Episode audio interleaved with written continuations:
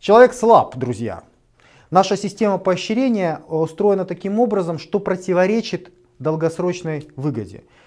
Дело в том, что для того, чтобы получить долгосрочную выгоду, в том числе и финансовую, нужно управлять своими эмоциями. А делать это очень и очень непросто. По ряду причин есть определенные вещи, я их называю болезнями, которые мешают тебе стать богатым. Сегодня я хочу рассказать про самые важные из них. Я не могу рассказать про все, я расскажу про пять так называемых болезней, про, про пять основных причин, которые мешают тебе стать богатым. И параллельно, так как я пытаюсь всегда давать какие-то практические рекомендации, рассматривать какие-то практические аспекты, параллельно я дам 16 лекарств, которые помогут бороться с этими болезнями. В общем-то, это те вещи, которые я где-то когда-то в свое время прочел, вещи, которые я наблюдал на себе, на своих друзьях, знакомых, и вещи, которые я для себя систематизировал в такой своеобразный список. Если вам интересно узнать про 16 лекарств от бедности, тогда устраивайтесь поудобнее и поехали. И первая болезнь, которую я хочу рассмотреть, это отсутствие терпения, которое приводит к созданию долга. Дело в том, что мы во многом эмоциональные существа. Люди слабо отличаются от животных, что бы мы там по поводу себя не думали. Мы это видим сплошь и рядом вокруг. Мы видим, что большинство людей, которые нас окружают, живут в определенной биологической программе. То есть у них нет каких-то стремлений, нет никаких каких-то четких планов. Они живут работа-дом, работа-дом. Может быть какая-то там есть мечта съездить летом на отдых. Может быть купить себе какую-нибудь дорогую игрушку. Ну, неважно. В общем, это а, абсолютная биологическая программа. Так же, как животное оно просыпается и чувствует потребность в удовлетворении каких-то своих биологических потребностей. Также большинство людей утром просыпается, им тоже хочется есть, они понимают, что для того, чтобы поесть, мне нужно идти на работу, потому что если на работу не схожу, мне есть будет нечего. То есть весь тот образ жизни, который ведет подавляющее большинство вокруг нас, это биологическая программа, это биологическое поведение, которое принципиально от животных ничем не отличается. Принципиально отличий очень мало. Я это говорю для того, чтобы вы понимали глубинную суть нашей мотивации. Во многих сюжетах я уже про это говорил. Глубинная мотивация у нас всегда инстинктивная, либо можно говорить более политкорректно эмоциональная. То есть мы, когда делаем даже какие-то очень возвышенные вещи, когда мы там пишем какие-то стихи, создаем картины и так далее, мы это делаем не, не потому, что нас как-то вот к чему-то высокому тянет, мы хотим там в творчестве как-то там чего-то достигнуть. Нет. То же самое эмоциональное животное поведение. То есть определенные нейромедиаторы, наши естественные наркотики нас поощряют на определенные действия. Потому что когда художник что-то рисует, он получает удовольствие за счет допамина. Допамин его стимулирует это э, на какое-то достижение, для него это награда. То есть когда ученый что-то придумает, когда художник что-то рисует, даже в таких творческих казалось бы, профессиях, по большому счету речь идет в борьбе за доминирование, в борьбе за то, чтобы показать, что я лучше, чем остальные. Ну то есть, как ни крути, даже кажется в самых возвышенных сферах человеческой деятельности, вся наша мотивация, она носит эмоциональный характер, если говорить политкорректно, если говорить как есть по существу, ну, как бы животный, инстинктивный характер. От этого никуда мы не уйдем, бороться с этим бесполезно, я считаю, что это нужно использовать. Это нужно использовать, потому что, опять-таки, если бы у нас не было никаких эмоций, никаких инстинктов, то наша жизнь была бы скучна, пресна и неинтересна, мы бы не хотели жить. Правильно? Вот. А, возвращаемся к нашей проблеме. В чем она заключается? Что значит недостаток терпения, который приводит к долгам? Дело в том, что раз у нас вот это вот наша, наш бэкграунд, наша мотивация, она имеет животный, там, биологический характер, да, вот наша мотивация, то мы получаем ряд косяков в плане реализации нашей жизни и в плане зарабатывания денег. Что я имею в виду? Дело в том, что инстинкт или эмоция, у нее нет разума и долгосрочного планирования. Инстинкт или эмоция, она работает здесь и сейчас. вау, захотелось что-то, да, захотелось есть вкусную булочку. Или там, бах, увидели красивую женщину, вау, захотелось эту женщину. И даже, в общем-то, когда вы ее нету рядом, но вы ее прокручиваете у себя в голове, вы ее хотите, она в данный момент присутствует вот здесь и сейчас. То есть наши инстинкты, наша вот эта вот мотивация на что-то сделать, на что-то получить, она более сильна в краткосрочной перспективе. Да? Потому что если мы когда подумаем о, о чем-то очень долгосрочном, о том, что нужно достигать годами, то тут наши эмоции, наши инстинкты уже нам слабые помощники, потому что для того, чтобы планировать что-то отсроченное, далекое, тут уже нужно быть больше человеком, чем животным.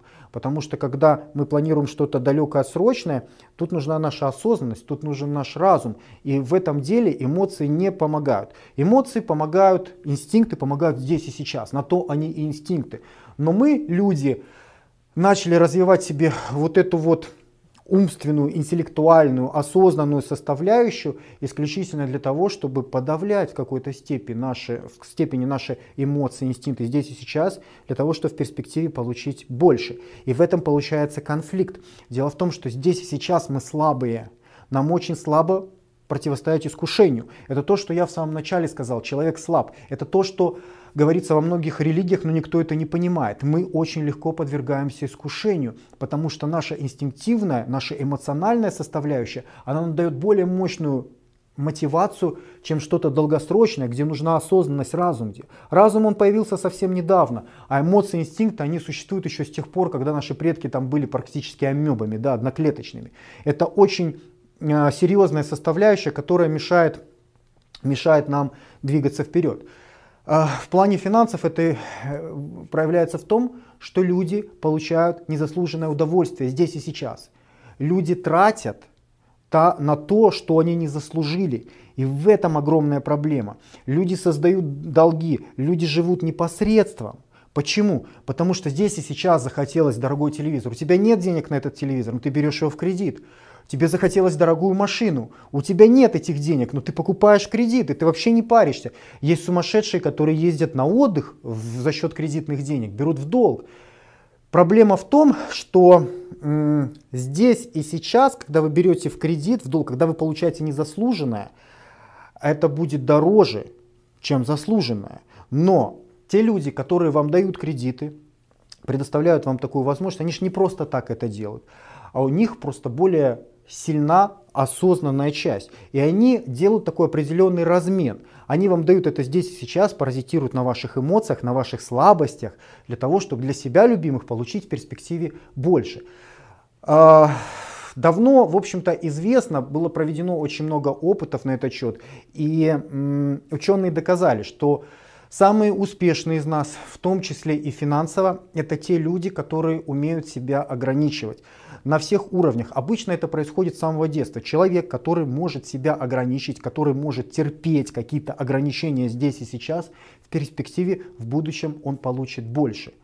Он будет более усидчивый, он будет лучше учиться, он будет лучше планировать, он будет меньше жить в долг. Это комплексное понятие, это очень важно для вообще человека в целом. То есть человек отличается от животного тем, что у нас вот есть кора, сравнительно недавняя изобретение эволюции, которое позволяет нам долгосрочно планировать и которое нам позволяет тормозить, притормаживать наши инстинкты, наши эмоции.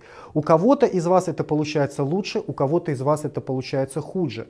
У тех, у кого получается это хуже, они подвержены нерационально а, тратить деньги. И самое худшее, что может быть в этой ситуации, когда вы тратите деньги, которые вы не заработали. Когда вы из-за того, что у вас отсутствует терпение, из-за того, что у вас очень сильно вот эта вот эмоциональная часть, э, инстинктивная часть, вы влезаете в долги, живете непосредством, э, живете в кредит, тратите то, что вы не заслужили. И с этим надо бороться. Есть три лекарства для того, чтобы бороться с болезнью отсутствия терпения, с болезнью создания долгов. А, первое Лекарство заключается в том, что не нужно бороться с искушением. Вы всегда проиграете искушению. Вот вы увидели какую-то машину, там какой-то супер модный Мерседес, который вам захотелось, вы, представили, вы представляете, какой вы крутой перец, вы подъезжаете, все на районе там писаются кипятком от того, какой вы классный пацан, да, ну, или может быть девушка, не суть важно, то есть если вы будете, и у вас, допустим, гипотетически вы там можете уже где-то взять долг, кто-то вам там обещает, салон предлагает вам там хорошие условия, и вы сидите такой и думаете, блин, отказаться, вы же потом, блин, 10 лет выплачивать, ну, блин, так круто, я такой подъезжаю, это кожа. Понимаете, если вы будете бороться с этой мыслью, типа с этим искушением, каждый день, вы в конце концов проиграете, потому что каждая ваша борьба, она будет только подстегивать, вы будете постоянно вспоминать этот классный руль, вы будете эти линии машины вспоминать, запах кожаного салона и так далее. И вы проиграете, потому что нельзя не думать про белого слона, это невозможно. Какое есть решение? Лекарство заключается в том, что не нужно бороться, нужно сместить фокус. Я когда-то рассказывал про Маша Мэрилл тесты, когда детям давали э, вот эти вкусные конфетки и обращали внимание, ну и там было условие, если вы э, потерпите, дождетесь возвращения педагога, то получите в два раза больше конфеток. Если вы не дотерпите, то получите только одну. Соответственно, отсрочено, да, выгодно подавить свои эмоции, желание здесь и сейчас, потерпеть, потом я получу больше. Это ровно та же самая ситуация. Ну какие-то из детей были успешны в этом пути, они могли э, терпеть и бороться с ситуацией, а кто-то не мог, сразу пожирал. Да? Это то же самое, кто-то не может, кредиты набирает, не заслужил, а все равно кредиты набирает. Ученые обратили внимание, нашли э, какие дети были успешны, за счет чего были успешны. Это не были те дети, которые там боролись с искушением, да, там. это были те дети, которые делали рефокус, которые начинали петь, которые э, начинали что-то делать там со своими пальцами. То есть они меняли фокус своей деятельности. Поэтому невозможно не думать про белого слона, не думать, только не думай про белого слона, вы будете все равно про него думать. Подумайте про розового слона, продумайте про красного волка, про что, понимаете, надо смещать фокус. Это э, первое лекарство, которое позволит вам бороться с вот этой вот болезнью отсутствия терпения и создания долга. То есть захотелось вам что-то очень сильно, захотелось взять долг, не хотите вы терпеть, желания вас бурлят, сделайте рефокус. Захотелось очень дорогую машину, купите лучше себе телевизор, купите лучше себе какую-нибудь э, игрушку, PlayStation какую-нибудь. Сделайте, может быть, рефокус вообще в ту сторону, которая не связана с материальным. Там, почитайте что-то, изучите какое-то новое хобби, запишитесь на секцию. Рефокус. Вам нужно отвлечься. И когда вы отвлечетесь, то вам будет гораздо проще бороться с данным искушением. Это э, первая рекомендация. Не надо бороться, нужно сделать рефокус. Вторая рекомендация. Э, сделайте э, заморозку на принятие решения. То есть, если вам вот очень захотелось вот сейчас влезть в долг, э, получить то, что вы не заработали, то, что вы не заслужили, ну вот есть возможность, пожалуйста. Вы этим процессом можете управлять. Например, если вы идете и вы знаете, что там будут какие-нибудь вкусные булочки, которые вы съедите, и снова у вас будет жирная жопа, вы на начальном этапе можете избегать этих ситуаций. Вы можете обходить это заведение, обходить это место, где эти булочки. Есть куча вариантов. А, кроме того, можно взять себе за привычку делать заморозку на принятие решения. С инстинктом, с эмоцией очень сложно бороться, потому что она сильнее, чем наш разум. Она была более первична, чем наш разум. Ее можно только хитрить, ее нужно обманывать, потому что у вас есть мозги, с помощью мозга вы можете обманывать любой инстинкт, потому что инстинкт это тупо, это глупо, это животное, а у вас есть разум, вы можете управлять этими процессами. Как это делается? Окей, я куплю это, куплю, но, но у меня правило, у меня правило, у меня есть заморозка на принятие решения – Два или три дня, допустим. То есть, окей, окей, я куплю, да, я хочу, я куплю, я сожру это мороженое, или там я куплю этот автомобиль, или я сделаю еще что-то не по средствам на то, что я не заработал, либо то, что мне вредит. Но я это сделаю через три дня, потому что у меня есть заморозка на принятие решения. Я не против, успокойся, животное во мне успокойся, я сделаю то, что ты хочешь, но сделаю через, через заморозку. Ну, это стандартное правило. Дело в том, что если а, мы так убеждаем себя, то уже инстинкту проще. То есть мы, мы с ним не спорим, мы говорим, да, я куплю, я съем, я получу, но через пару дней. О, оно, вот это животное внутри, оно успокаивается. И на следующий день мы просыпаемся, Когда проходит время, инстинкт слабеет. Помните, я говорил в самом начале, инстинкт работает здесь и сейчас. Вот он увидел, почувствовал запах, увидел эти обтекаемые линии нового автомобиля и хочу, все, все, все, готов на все. Но как только проходит чуть время, противостоять этому становится очень легко, потому что инстинкт уже остыл. Поэтому возьмите себе за правило ничего не, сдел не делать моментально, всегда берем заморозку на несколько дней, как минимум на несколько часов, и, как правило, этого будет достаточно. Третья рекомендация касается учета всех своих трат, экономических прежде всего, на бумаге. На бумаге или, возможно, в каком-нибудь мобильном приложении. Этого очень часто вполне достаточно для того, чтобы вы создавали меньше долгов. Дело в том, что для того, чтобы чем-то управлять, это нужно контролировать, э, нужен учет этого. Большинство людей, естественно, никогда этим не занимаются, они не знают, сколько, где и когда они тратят, поэтому этот процесс носит стихийный характер, люди залазят в долги, у людей часто не хватает денег дожить до конца месяца, они вынуждены одалживать, они влазят в долги бесконечные, и достигнуть какого-нибудь материального благосостояния в таких условиях крайне проблематично. Третья рекомендация, третье лекарство заключается в том, что нужно вести учет. Это как в тренировках. Для того, чтобы прогрессировать, вам нужна прогрессия нагрузок. Да? А для того, чтобы у вас была прогрессия нагрузок, должен быть учет этих, этих нагрузок. Поэтому нужен тренировочный дневник. Тут то же самое. Если вы хотите обезопасить себя от непредвиденных трат, от такой ситуации, что вы не знаете, куда деньги ушли, и у вас не хватает, и нужно снова брать долг, записывайте, записывайте. Одного этого уже достаточно для того, чтобы контролировать свои расходы каждый месяц, для того, чтобы и, ими управлять, и для того, чтобы не влазить в долги, для того, чтобы не получать то, что вы не заслужили. Вторая болезнь, которая мешает вам стать богатым, это отсутствие планирования своей доходности. Отсутствие планирования своей доходности – и для меня, так как я постоянно это делаю, и я это делаю на бумаге, для меня это очень странно.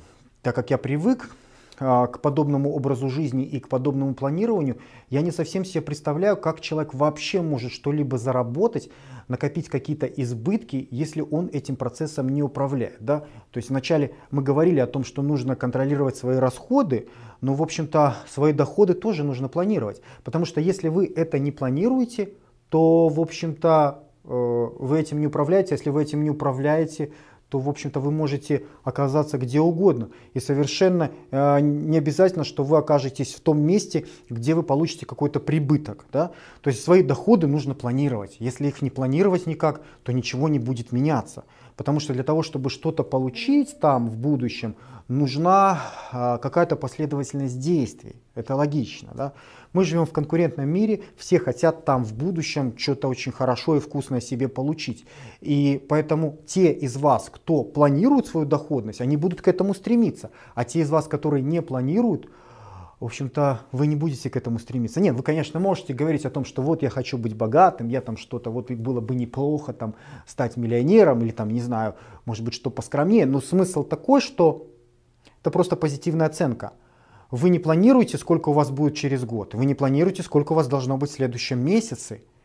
Вовсе не обязательно, что те из вас, которые планируют и стремятся, там, допустим, получить плюс какой-то в следующем месяце или в следующем году, что вы его получите. Никто вам этого не гарантирует. Но если у вас есть план на повышение своей доходности, он дает вам вероятность того, что вы это получите. Если у вас этого плана на доходность нет, то в принципе ничего с вашей доходностью хорошего произойти не может. И я считаю, это болезнь, отсутствие планирования своей доходности. Есть несколько лекарств для того, чтобы бороться с этой болезнью. Лекарство номер один. Распишите на бумаге, какую доходность вы планируете. Какую доходность вы планируете, допустим, через год. То есть это должно быть что-то достаточно реальное. То есть вы должны оценивать, какая у вас доходность здесь сейчас – и, в общем-то, как, какую доходность вы хотите получить в будущем. Это не должно быть что-то фантастическое, там очень большое или невероятное. Это должно быть что-то вероятное. Что-то, чуть-чуть больше, может быть, чем сейчас, но тем не менее это должна быть цель. Самое главное, чтобы она была и чтобы она у вас была закреплена на бумаге. Как только вы ее записываете, да, вы тем самым ее декларируете. Э, она уже у вас есть в голове, вы уже начинаете думать, как мне действовать для того, чтобы достигнуть эту цель. То есть вы уже начинаете думать о практических шагах для того, чтобы увеличить свою доходность. Вы уже в этом плане отличаетесь от большинства остальных людей, которые никогда над этим не думают. Они никогда не декларируют это. И на самом деле, поэтому они никогда не достигают успеха в этом направлении. То есть это первое лекарство. Второе лекарство для того, чтобы увеличить свою доходность, заключается э, в постепенности, э, в создании микроцелей. Э, я имею в виду такую ситуацию, что если вы поставите что-то очень сложное, ну, например, я хочу стать миллионером через год, очень маленький процент из вас может достигнуть такую, такую большую цель. Ну, может быть, только те из вас, которые уже там зарабатывают сотни тысяч долларов в месяц, для них, может быть, будет реально получить миллион. Ну, для большинства из нас это будет очень сложная цель. Что мы можем делать в этом направлении? Мы можем делать микроцели, и мы должны их делать. Если мы ставим очень сложную цель, мы ее не достигаем, потому что на то она и слишком сложная, и мы обламываемся. И мы получаем негативную обратную связь от Вселенной. И, соответственно, у нас опускаются руки, у нас пропадает мотивация. Потому что когда у нас появляется допамин, когда у нас получается, появляется серотонин, когда мы что-то достигаем, не нужно мне сразу миллион, дайте мне лучше по частям, там, по 100 тысяч, да, и я буду кайфовать больше, я буду постоянно кайфовать, потому что я постепенно буду к этому приближаться, по чуть-чуть, по чуть-чуть, по чуть-чуть, у меня будет ровный фон допамина, у меня будет серотонин, когда я это буду достигать, допамин, когда я буду к этому приближаться, мне будет кайфово от процесса. У меня будет поощрение каждый раз, пусть чуть-чуть, но у меня будет поощрение двигаться дальше. Это очень важная фишка, которую нужно применять во всех сферах жизни, в том числе и в управлении своими финансами. Не надо ставить себе очень сложную цель на получение очень большого дохода. Поставьте себе что-то реальное. Например, поставьте себе цель увеличить свой доход на 5-10% в следующем месяце или за 2 месяца. Вот просто поставьте. То есть вы получаете, допустим, 200-300 долларов в этом месяце. Поставьте себе задачу получить, допустим, 220 или 330 долларов в следующем месяце маленькая прибавочка, незначительная, но она достижима, она уже реальная. То есть относительно тех денег, которые у вас есть сейчас, это не является чем-то страшным и недостижимым. И вы уже начинаете думать в практическом ключе. Ага, а где, в какой сфере и что я могу сделать для того, чтобы получить эту прибавку. Когда вы ее получаете, вы я красавчик, я молодец. Вы, вас стимулируют естественные наркотики, и вам хочется еще а потом еще, еще. И вот такими постепенными шагами можно стать как мистер Олимпия, накачать себе огромную мускулатуру, а можно стать миллионером. Главное постепенно реализовывать свои микрозадачи для достижения макрозадач. Третье лекарство да, заключается в том, что э, вам нужно тестировать различные способы увеличения своей доходности, причем делать это регулярно. Это то, что я называю попытками, попытками, попытками. А, не факт, что все, чем вы будете пробовать заниматься, оно будет успешным. Это нормально.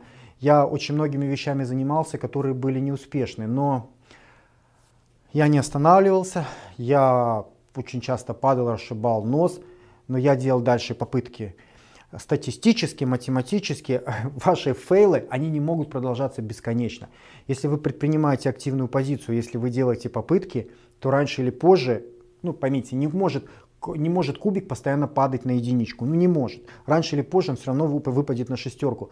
Раньше или позже то, чем вы занимаетесь, принесет успех, принесет удачу. Но для этого нужны попытки. И чем больше вы будете этих попыток делать, тем выше, вероятность, что в следующий раз вы достигнете успеха. Поэтому предпринимаем активные действия, тестируем, тестируем. Это может быть, ребят, это может быть абсолютно все что угодно. Вот вы поставили себе задачу там, увеличить доходность на 10%. Подумайте, что я могу сделать. Может быть, это какой-нибудь фриланс, да, там, может быть, написание статей, может быть, там, сделать кому-то сайт, может быть, подать объявление, выполнить какие-то работы, я не знаю, может быть, на рынке подработать грузчиком. Это может быть все, что угодно. Вы поставили себе цель увеличить вашу доходность, вот ваш первый шаг на 10%, и вы делаете попытки. Не получилось это, другое, третье. Главное не останавливаться. Я вас уверяю, если вы делаете попытки, то тут без вариантов. Вам раньше или позже получится достигнуть эту маленькую цель. Когда вы ее достигнете, достигнете, вы поставите следующую. И вот так, шажочками, шажочками, постепенно, постепенно ваша доходность, планирование доходности ходит на другой уровень, у вас начинает получаться. Следующее э, лекарство от этой болезни заключается в том, чтобы вы пробовали постоянно инвестировать часть своего дохода во что-то. Сейчас существует очень много направлений, не буду сейчас все из них перечислять. Недавно я вам предложил великолепную идею по криптовалютам, по лендингу криптовалют, по изучению этой темы. Если вы еще не в нашей команде, то можете подписаться на наш телеграм-канал и более подробно я там выкладываю различные варианты по поводу заработка. Можете пользоваться какими-то другими источниками. Можете вкладывать деньги в акции, можете вкладывать деньги в недвижимость, можете вкладывать деньги в драгметаллы. То есть все это инвестирование. Самая главная идея заключается в том, что часть вашего дохода регулярно, каждый месяц нужно откладывать, нужно инвестировать во что-то нужно инвестировать во что-то. Инвестирование это отдельно очень сложная тема, потому что есть инвестиции более доходные, но там высок риск потерять все. Есть инвестиции менее доходные, а, более консервативные, но, соответственно, там прибыток очень маленький. Это такая сложная игра, и она во многом зависит от вашей психики. Кому-то подходит одна стратегия, кому-то подходит другая стратегия. Смысл в том, что не в том, чтобы сразу там урвать, там вложить очень классную инвестицию. Смысл в том, чтобы вы себя приучили мыслить подобным образом, что надо откладывать, не надо надеяться на государство, не надо надеяться на пенсию, не надо надеяться на всю эту херню, на которую надеялись ваши родители. Вы в конце концов окажетесь у разбитого корыта. Вместо этого приучите себя часть своего дохода куда-то вкладывать. Пусть вы будете это терять. Ну, что-то потеряете, опять-таки, когда вы делаете попытки, что-то вы теряете, а что-то вы выигрываете. Если вы регулярно инвестируете по различным направлениям, что-то в любом случае будет очень выгодно для вас, и ваша доходность начнет расти. Ну и последняя рекомендация для лечения этой болезни заключается в том, что лекарство да, заключается в том, чтобы вы себя поощряли в случае позитивного достижения. То есть, если вы поставили себе цель увеличить свою доходность на 10%, например, в следующем месяце, и вы в следующем месяце, вы красавчик, вы это достигли, вы это достигли, поощрите себя, купите себе что-нибудь, купите себе, не знаю, гаджет какой-нибудь, который вы хотели, но у вас не было денег. А, свозите там, не знаю, девушку в ресторан, съездите на отдых, да что угодно. То есть вам раньше было денег впритык, вам не хватало. Вот вы увеличили свою доходность, поощрите себя. Сделайте себе награду. И тогда у вас будет формироваться хорошая правильная привычка. Вы будете знать, что это не просто какие-то гипотетические цифры, вот я увеличил свою доходность и так далее. Вы будете к этому стремиться, потому что будет награда. Вплоть до того, что вы съели что-то вкусное, сходили в дорогой ресторан, у вас выработался там определенный набор нейромедиаторов, там допамины, серотонины, естественные наркотики, и вам вкусненько, вам понравилось, да, хочется еще. И у вас привязывается, у вас начинают правильные действия, они начинают подкрепляться естественными наркотиками. И поэтому эти правильные действия становятся, входят в вашу привычку. Потому что вы от них получаете удовольствие. То есть это не просто вот вы сделали правильную вещь и утешаете себя тем, что я сделал правильную вещь. Вот я там занимаюсь спортом там, или там, я там зарабатываю и так далее. Нет, поощрите себя, дайте себе награду. Тогда эта правильная привычка быстрее сформируется и вам будет легче дальше увеличивать свою доходность. Вы сами постоянно к этому будете стремиться. Третья болезнь, с которой вам придется бороться, это отсутствие финансовой подушки безопасности. Про это все слышали из вас, но по чесноку мало кто это понимает, мало кто это делает. Мне всегда это было крайне непонятно, крайне непонятно. Я вспоминаю миллион таких ситуаций, когда близкие мне люди попадали в жопу. И я их постоянно вытягивал из этой жопы, потому что у меня подушка финансовой безопасности всегда была. А у других людей вокруг меня почему-то этой подушки финансовой безопасности не было. Я вот не понимаю, то ли люди такие смелые, то ли они такие глупые. Вот, вот чем вы думаете? Вот те из вас, у которых нету никакого запаса, так скажем, на черный день. А случись завтра что? А сломали вы ногу, а попали в больницу, да что угодно, а дом у вас горел. Что вы будете делать вообще? Вы по миру пойдете, вы будете как бомжи существовать. Понимаете, какая тут экономическая независимость, какое тут богатство, если у вас нет элементарной, э, гигиенически необходимой подушки безопасности. Завтра босс на вас начнет там наезжать, трамбовать. Вы что, будете это дерьмо жевать? Вы будете бояться, потому что у вас нет другой работы, у вас нет денег. Примеры можно приводить бесконечно, бесконечно просто. Есть люди просто уникальные, им там на работе, допустим, не платят уже месяцами зарплату, они продолжают ходить на работу, потому что у них дома нету ничего, жрать у них нету ничего, они боятся, потому что у них не было, нету никакого запаса. Если я уйду, мне не заплатят за, за предыдущие месяцы, и, соответственно, вообще все будет очень плохо. И получается какое-то, знаете, такое узаконенное рабство. То есть человек, у него и так ни хрена нету, а хозяин себя очень хорошо чувствует. Он такой, он этому дурачку не платит там месяцами а платит задержкой там несколько месяцев, и чувак как, находится как на поводке, ему некуда деваться, он зависим. Как, какое тут благосостояние, как, какая тут финансовая безопасность. У него даже подушки безопасности нет. А, это болезнь, да, это болезнь, и с ней нужно бороться. Ну, я выделяю два лекарства, два основных лекарства для того, чтобы бороться с этой ситуацией. Первое заключается в том, что нужно себя приучить на начальном этапе, пока у вас нет этой подушки финансовой безопасности, на начальном этапе нужно приучить себя каждый месяц откладывать 5-10% заработанных денег, это могут быть и не деньги, но э, это должно быть тогда что-то очень ликвидное. В общем, это должно быть что-то материальное, что вы очень легко можете превратить в деньги, и за счет чего вы можете прожить от полугода до года. Вот на мой взгляд, идеальная подушка безопасности – это когда вы накопили достаточное количество денег или материальных ценностей, которые вам позволят в случае какого косяка э, сломали ногу на больничном, остались без работы, там все что угодно.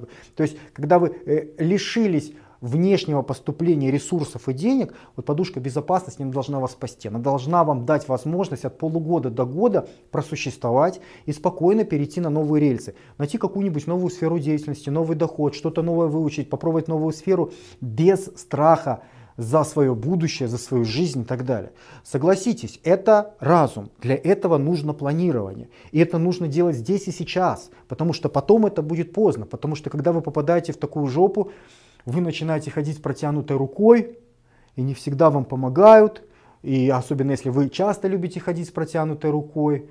Ну, вы понимаете эту ситуацию. Поэтому первое лекарство, приучите себя откладывать 5-10% до тех пор, пока у вас не накопится достаточное количество материальных ресурсов, чтобы вы могли изолированно, без работы, там, в случае какой-то проблемы, существовать от полугода до года. Вот после того, как вы закрываете этот вопрос, вы можете уже дальше не увеличивать свою финансовую подушку, а можете подумать о каких-нибудь инвестициях, про те, которые я говорил чуть раньше. Да? То есть э, подушка финансовой безопасности – это абсолютно необходимая гигиеническая процедура, это вопрос вашего выживания. Я не понимаю людей, которые я знаю очень много таких, я реально их никогда не понимал. То есть они попадают в какую-нибудь реально задницу. И хорошо, что там, допустим, рядом оказывается Денис, да, который почему-то имеет подушку безопасности, которой хватает на всем. И, и, за, и за себя прикрыл, и себя прикрыл, и друзей прикрыл. Но, честно говоря, э, вот отношение к таким людям, оно сразу на несколько пунктов падает. Ты понимаешь, что ну какой-то дурак, да, то есть вот человек живет как та стрекоза в той басне, да, все лето вот летала, летала, там, веселилась, наслаждалась, все классно. Вот у культуристов такое бывает. Вот они выступают там, выступают на соревнованиях, химло, там девочки, там все жизнь такая роскошная, там все дела. Потом смотришь, там человеку там 30, 40, 50 лет, ни хрена, ни квартиры, ни семьи, ни достатка, ни денег, еще и печень начинает отваливаться. Ну, я утрирую, да, какие-нибудь проблемы со здоровьем, потому что в среде профессиональных культуристов это очень частое явление. И вот думаешь, чем ты, блин, думал? Где вообще твоя подушка безопасности? Не дай бог что-то случается, и Очень часто это приводит к фатальным результатам. Поэтому э, лекарство номер один, 5-10% откладываем, чтобы могли хотя бы год, полгода-год жить за счет этой подушки финансовой безопасности. Ну и второе лекарство, которое лично мне помогает, это бомжи. Бомжи. Это прекрасные люди, э, за которыми вы можете наблюдать по утрам. Я не знаю, как у вас на районе. У меня, в общем-то, я когда спускаюсь из подъезда, у нас прям вот мусорные баки, они стоят практически напротив подъезда. И я вижу этих замечательных людей по утрам, а они там завтракают. Ну, простите за такие подробности. И для меня это определенная мотивация, потому что я прекрасно понимаю, что эти люди не родились бомжами. То есть у них были какие-то семьи, они ходили в школы, ну в большинстве своем, у них была какая-то жизнь. Но в результате того, что у них не было финансовой подушки безопасности, в какой-то момент они оказались на такой черте, когда у них денег не стало, они перестали зарабатывать, перестало поступать достаточное количество денег, а запасных денег, чтобы перекрыть вот эту критическую ситуацию, у них не оказалось. Да, там, возможно, они перед этим там переодалжили. Ну, в конечном счете была вот эта вот черта, когда не стало денег, а подушки безопасности у них не было. И эти люди, в конечном счете, они оказались на улице. Можно очень долго а, говорить о том, что это определенный менталитет, определенный взгляд на вещи и так далее, что мы там на, так, в такое бы никогда не скатились. Это другая история, не хочу сейчас заниматься философией. Смысл в том, что у этих людей закончились деньги. У этих людей не было, не стало или не было подушки финансовой безопасности, и поэтому они скатились на дно мира. Ну, для меня это определенная мотивация. Надеюсь, и для вас это будет мотивация. Пообращайте внимание.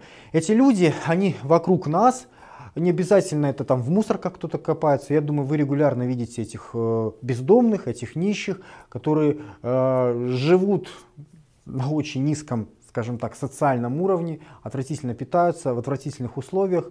Это те люди, которые не контролировали, не контролировали свое финансовое благополучие. Это те люди, у которых не было подушки финансовой безопасности. Поэтому обратите на это внимание. Я надеюсь, что это будет для вас дополнительной мотивацией.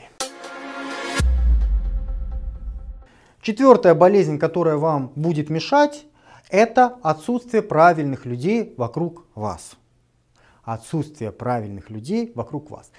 Что бы вы там не думали по поводу себя и своего места в окружающей действительности, уверяю вас, окружение на вас оказывает сильнейшее влияние. Сильнейшее влияние.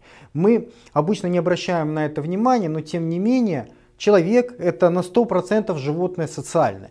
Это видно во всем. В общем-то, вся наша цивилизация стала такой, стал, все, все вот эти материальные блага, которые нас окружают, они стали таковыми за счет того, что мы научились жить в больших социальных группах. Вы не можете создать машину, вы не знаете, как устроен компьютер, вы, в общем-то, даже не знаете, как устроена ваша плита, вы не знаете, как производить те продукты питания, которые вы поглощаете. Вокруг вас есть очень комфортные условия жизни, но вы ни хрена из этого самостоятельно не умеете. Мы достигли грандиозных успехов за счет того, что у нас есть распределение.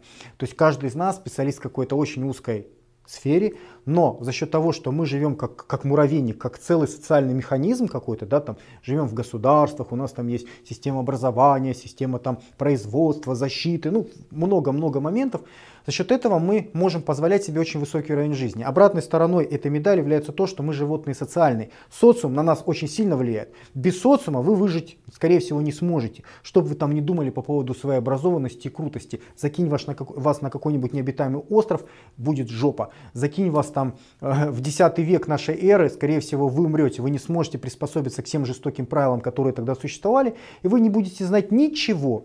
Э, все ваши знания по поводу современных технологий, они ограничиваются только тем, что вы знаете, что телевизор квадратный, машина использует бензин, но вы не можете делать бензин, вы не можете делать машины. Это бесполезные знания. Эти знания работают только в социуме. Вас выкинули из социума, вы умерли, все, вы труп социальный.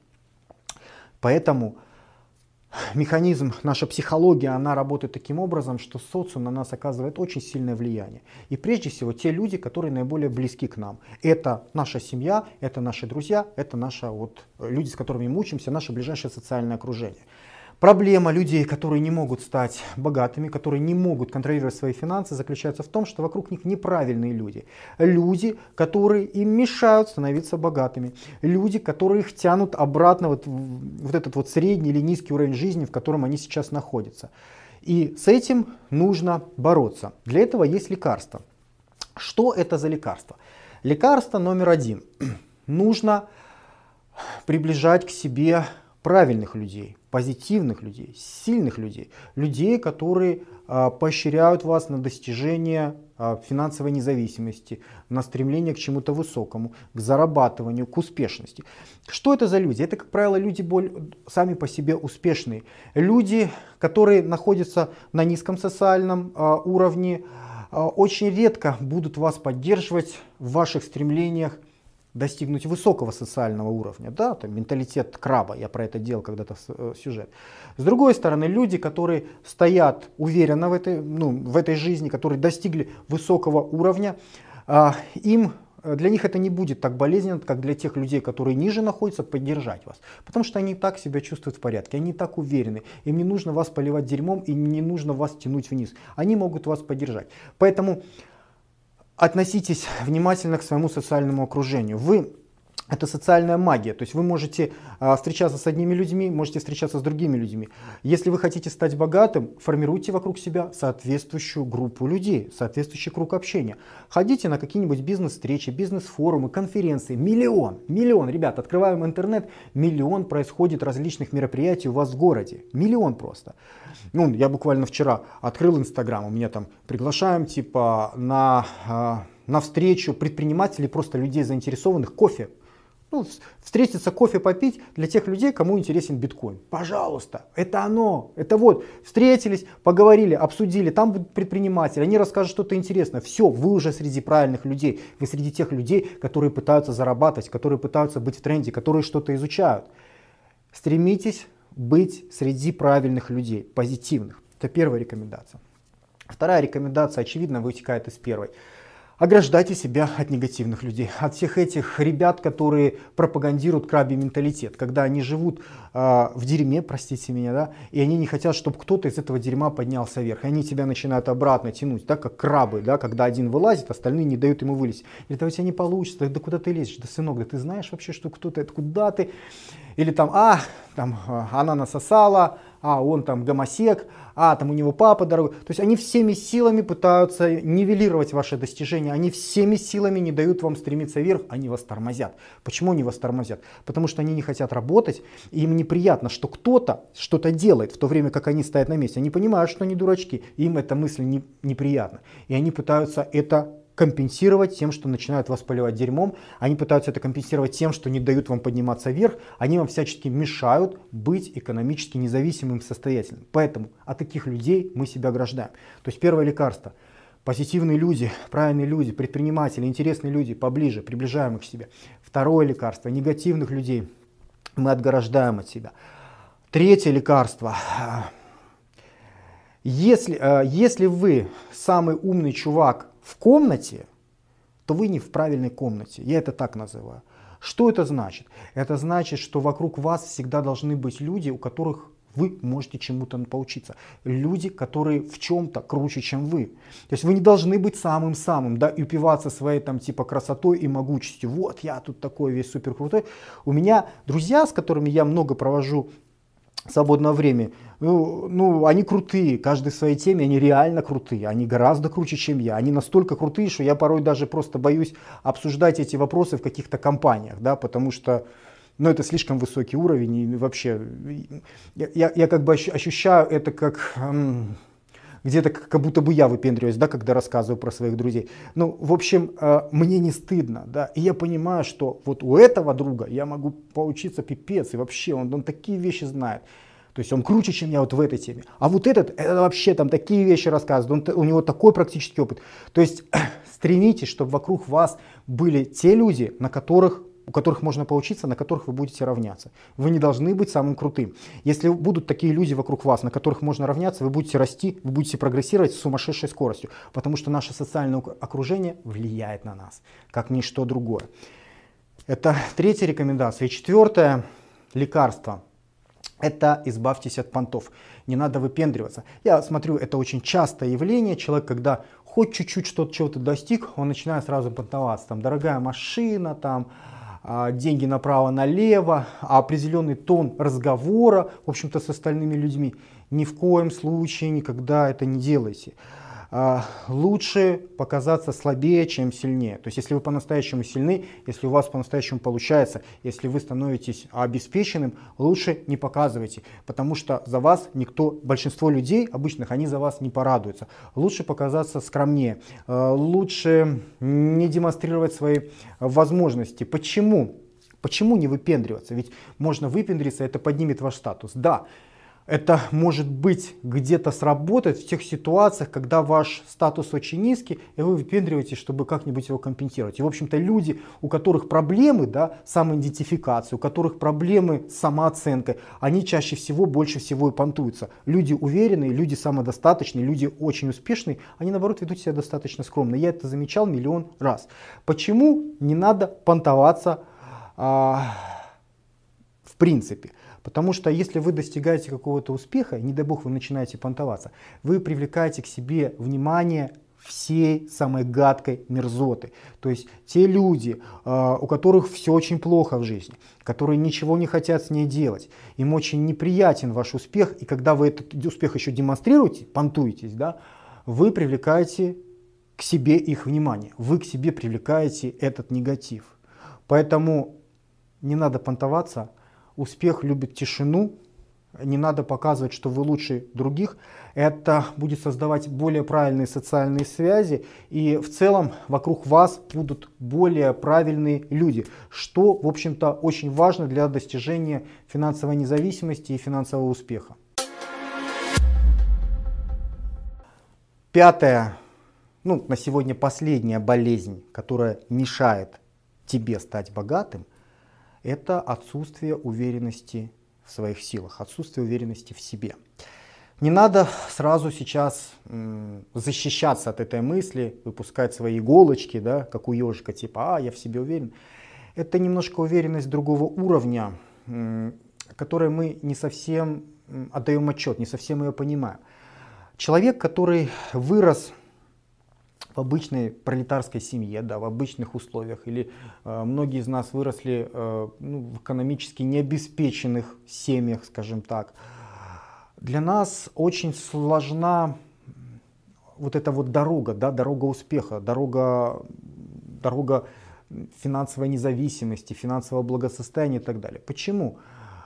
Потому что для нас это зона некомфортная. Мы привыкли летать на низких высотах, и когда нас вытягивает жизнь на, на высокие какие-то да, места, должности, доходы и так далее, мы очень часто от этого от, бессознательно отграждаемся. Мы боимся больших доходов. Очень часто, очень многие из нас. Я понимаю, что сейчас многие начнут кричать, да нет, да мне море по колено, дайте мне миллион, я его просру за два дня, наоборот, я хочу этот миллион. Это так кажется. То есть, потому что когда вы начинаете действительно генерировать какие-то большие деньги, когда к вам начинает приходить высокая доходность, вы начинаете ее бояться, потому что вы к ней не приучены. Особенно если этот процесс происходит очень быстро. Мы боимся э, больших доходов, мы боимся больших денег, потому что у нас это ассоциируется э, с большой ответственностью. Да? Нам кажется, что вот если к нам приходят большие деньги, то, блин, как-то... Потому что те люди, у которых большие деньги, это у них высокий статус, определенный круг общения. Я как-то... Я, я не оттуда, я не, я не с того уровня, мне будет сложно. И мы подсознательно отодвигаем от себя возможность разбогатеть. На практическом э, уровне это проявляется по-разному. Человек там, у него периодически возникают какие-то возможности подзаработать, да, а он их отодвигает эти возможности бессознательно. Вот, казалось бы, классный вариант, вот тебе дали вариант, сделай его, получи деньги. А человек, а, фигня, нет, не, я не верю, это какая-нибудь фигня, я не буду этим заниматься. Вот тебе друг говорит, сделай вот это, вот, вот сделай А и Б, и все будет хорошо. Вот тебе, вот тебе, пожалуйста, вот тебе начальный капитал, вот тебе план, вот тебе там рекламка в газете, все, сделай, просто набери номер. Ай, нет, это фигня. Я лучше буду заниматься тем, к чему я привык, Э, потому что я привык к такому уровню дохода, а такой очень большой уровень дохода это как-то для меня страшно. Конечно, люди не признаются в себе в этом, но, к сожалению, это так. Что мы можем сделать в этой ситуации? Есть лекарства. И первая рекомендация, которую я могу дать в этом направлении, это вхождение в новую зону комфорта. То есть постепенно привыкать к тому, что для вас сейчас некомфортно. А, фишка в чем? Э, ну, то есть вот, вот большой капитал вот так сразу на вас, ну, вы к нему не готовы.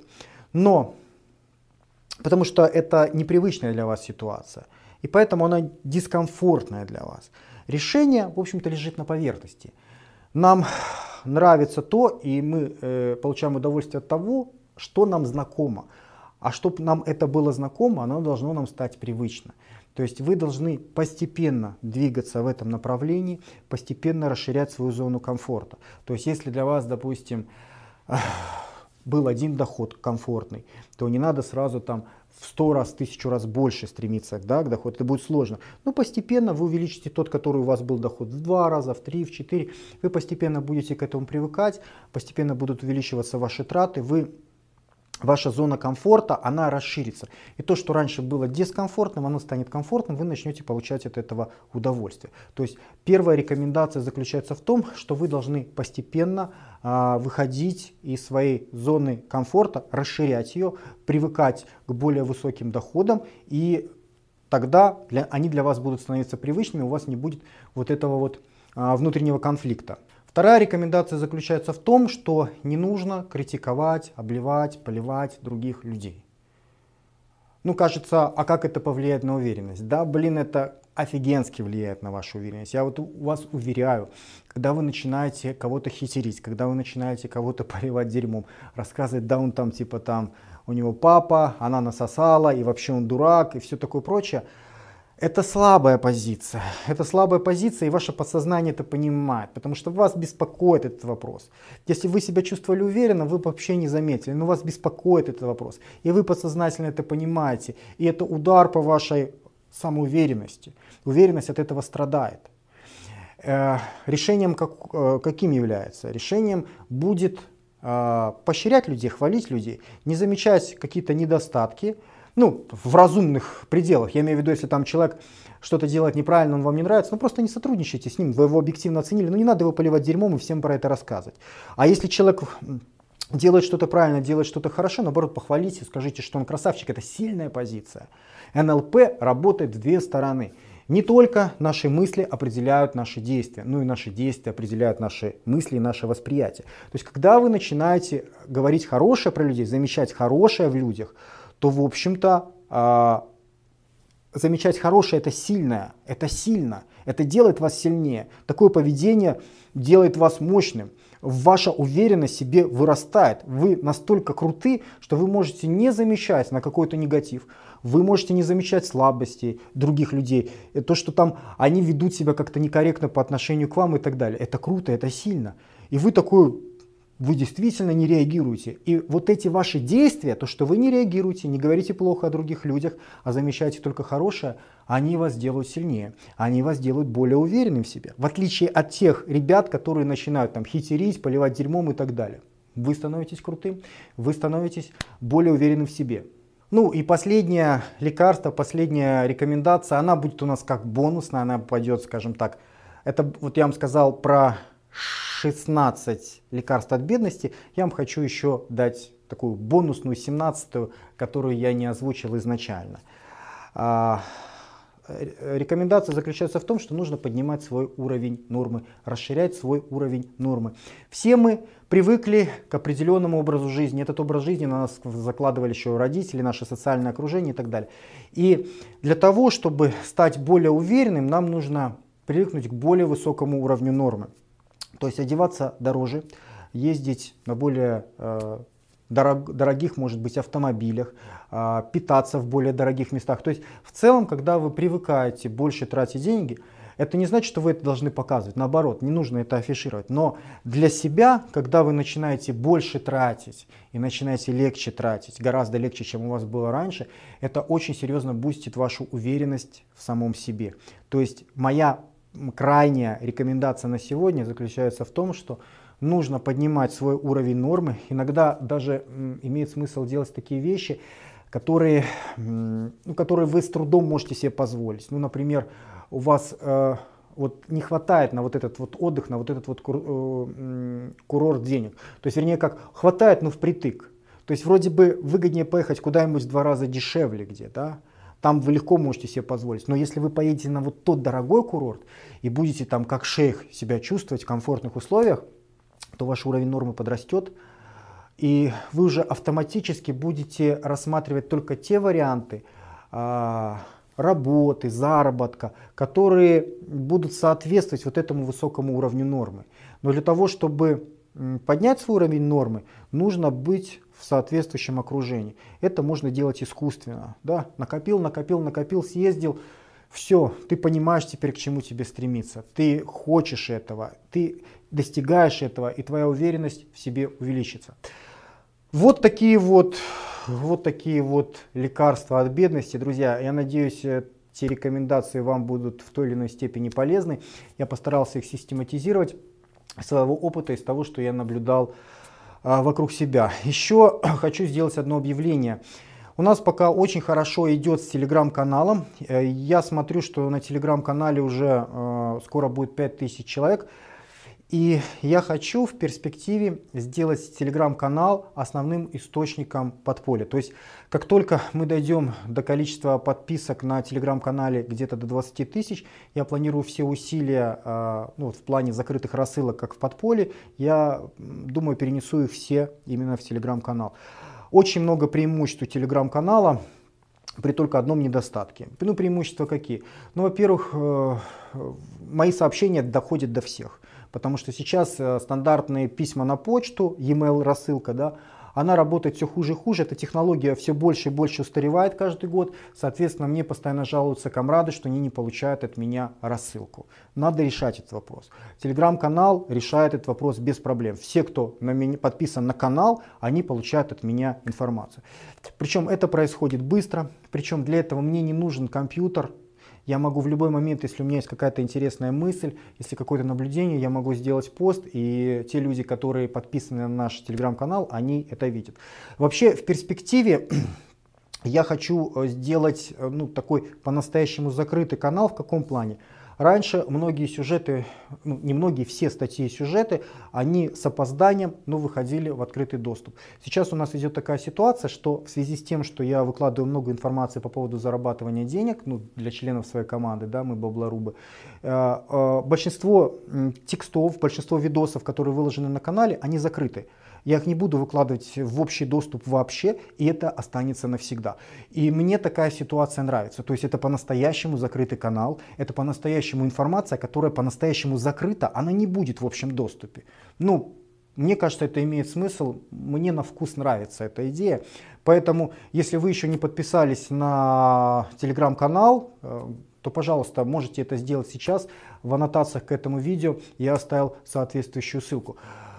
Что ж, друзья, ну а у меня все. Спасибо за ваше внимание. Я желаю вам удачи, успеха и да пребудет с вами сила, друзья.